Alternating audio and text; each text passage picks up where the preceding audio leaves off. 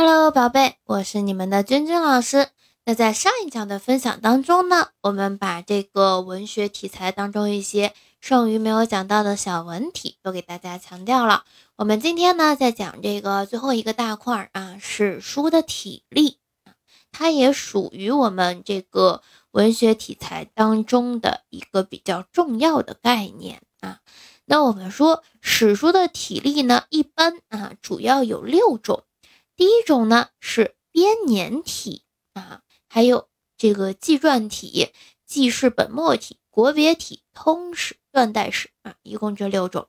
那编年体呢，它是以年代为线索编排的有关历史事件，例如《左传》啊。纪传体呢，是通过记叙人物活动啊来反映当时的历史事件的，例如《史记》。那记事本末体呢？是以事件为主线，将有关的专题材料集中在一起。它最早呢，首创于南宋的元书，例如啊，元书写的这个《通鉴记事本末》。国别体呢，是以国家为单位分别记叙的历史，如《战国策》。通史呢，是不断的记叙自古至今的历史事件，如《史记》。断代史是记录某一时期或某一朝代的历史，例如《汉书》啊。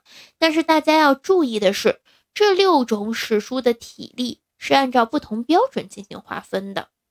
实际上呢，我们同一种史书，它可能同时属于多种不同的史书体例。比如说《史记》啊，它既属于这个纪传体，又属于通史。我们往往说《史记》是纪传体通史啊，这是两种不同的史书体例。那《三国志》呢，是属于纪传体、国别体、断代史啊。我们在区分的时候，一定要去根据它的特点去做区分，而不是单一的一种体例就代表这么本书啊。我们一定要把这个分清楚。那如果说我们还想要一些其他的例子啊，也可以给大家举一举。比如说编年体啊，《春秋》它是我国现存的最早的一部编年体史书啊，《左传》呢是我国第一部较为完备的编年体史书，它原名叫做《春秋左氏传》啊。还有呢，这个《资治通鉴》是我国第一部编年体通史啊，编年体通史，注意啊，是两个。嗯，再往下的话呢，我们可以给大家举一举这个跟纪传体啊有关的一些内容。那我们说这个纪传体啊，它是通过记叙人物活动来反映这个历史事件的。我们就拿《史记》举一个例子啊，它呢是从传说中的皇帝写起的，一直到作者所生活的汉武帝啊这个呃年间啊来结束的。上下呢，一共三千年，共计一百三十篇。篇目呢，分为这个本纪、表、书、世家、列传啊。我们现在再去提很多概念，同学们应该就能听明白了啊。本纪呢，是以记这个历代帝王为中心的；表为大事年表；书呢，是这个记礼制、官制以及经济制度等等。那世家列传呢，是记这个各个诸侯国以及武帝以前的各类主要历史人物、少数民族，还有这个邻近国家的史实啊。这个其中呢，这个世家和列传就占了有一百篇啊，是很大篇幅量的。那国别体啊，我们还有一个要给大家强调的，就是国语啊。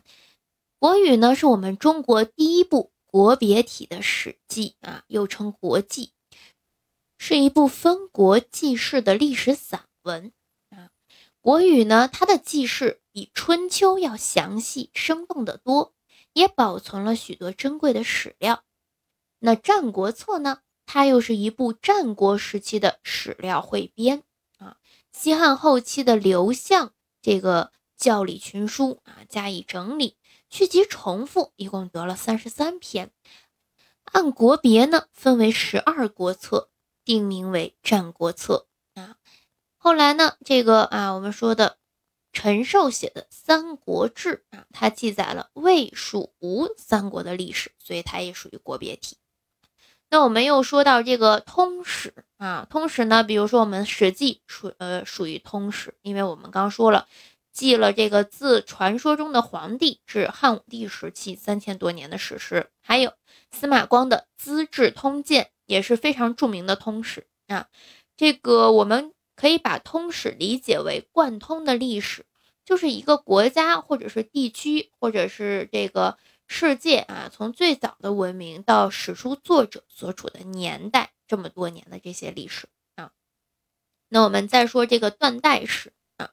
断代史的话呢，《汉书》啊是我国第一部纪传体断代史，分为十二篇纪、八篇表、十篇志、七十篇传，一共有一百篇，八十来万字那。记事呢，它是从这个。呃，汉高祖元年一直到王莽帝皇四年，一共二百二十九年的历史。那还有啊，从这个《史记》到《明史》的二十四史，除了《史记》以外呢，均为断代史啊。以上的这些我们所说的六种体例，都是按照不同标准来分的，这是我们需要注意的啊。实际上，我们刚刚也说了。这个同一个史书，按照不同标准的话，可以同时归为不同的体例啊，这是我们一定要记住的，不能单一的去判断。那我们今天的分享啊，就到这里。我们要记得啊，其实常见的，比如说编年体啊、纪传体、国别体、通史啊，还有这个断代史这些，这个记事本末体不太提到。啊，不太提到，就是我们中学阶段不太提到。那每一个不同的体例下啊，它是有自己对应的这个代表作品的。我们只要把代表作品能一一对应起来就可以了。尤其是涉及到第一步啊这样的一些特点，我们一定要注意把它积累下来。这些往往都是一些文常的考点啊。那我们今天的分享呢，就到这里了，我们明天见。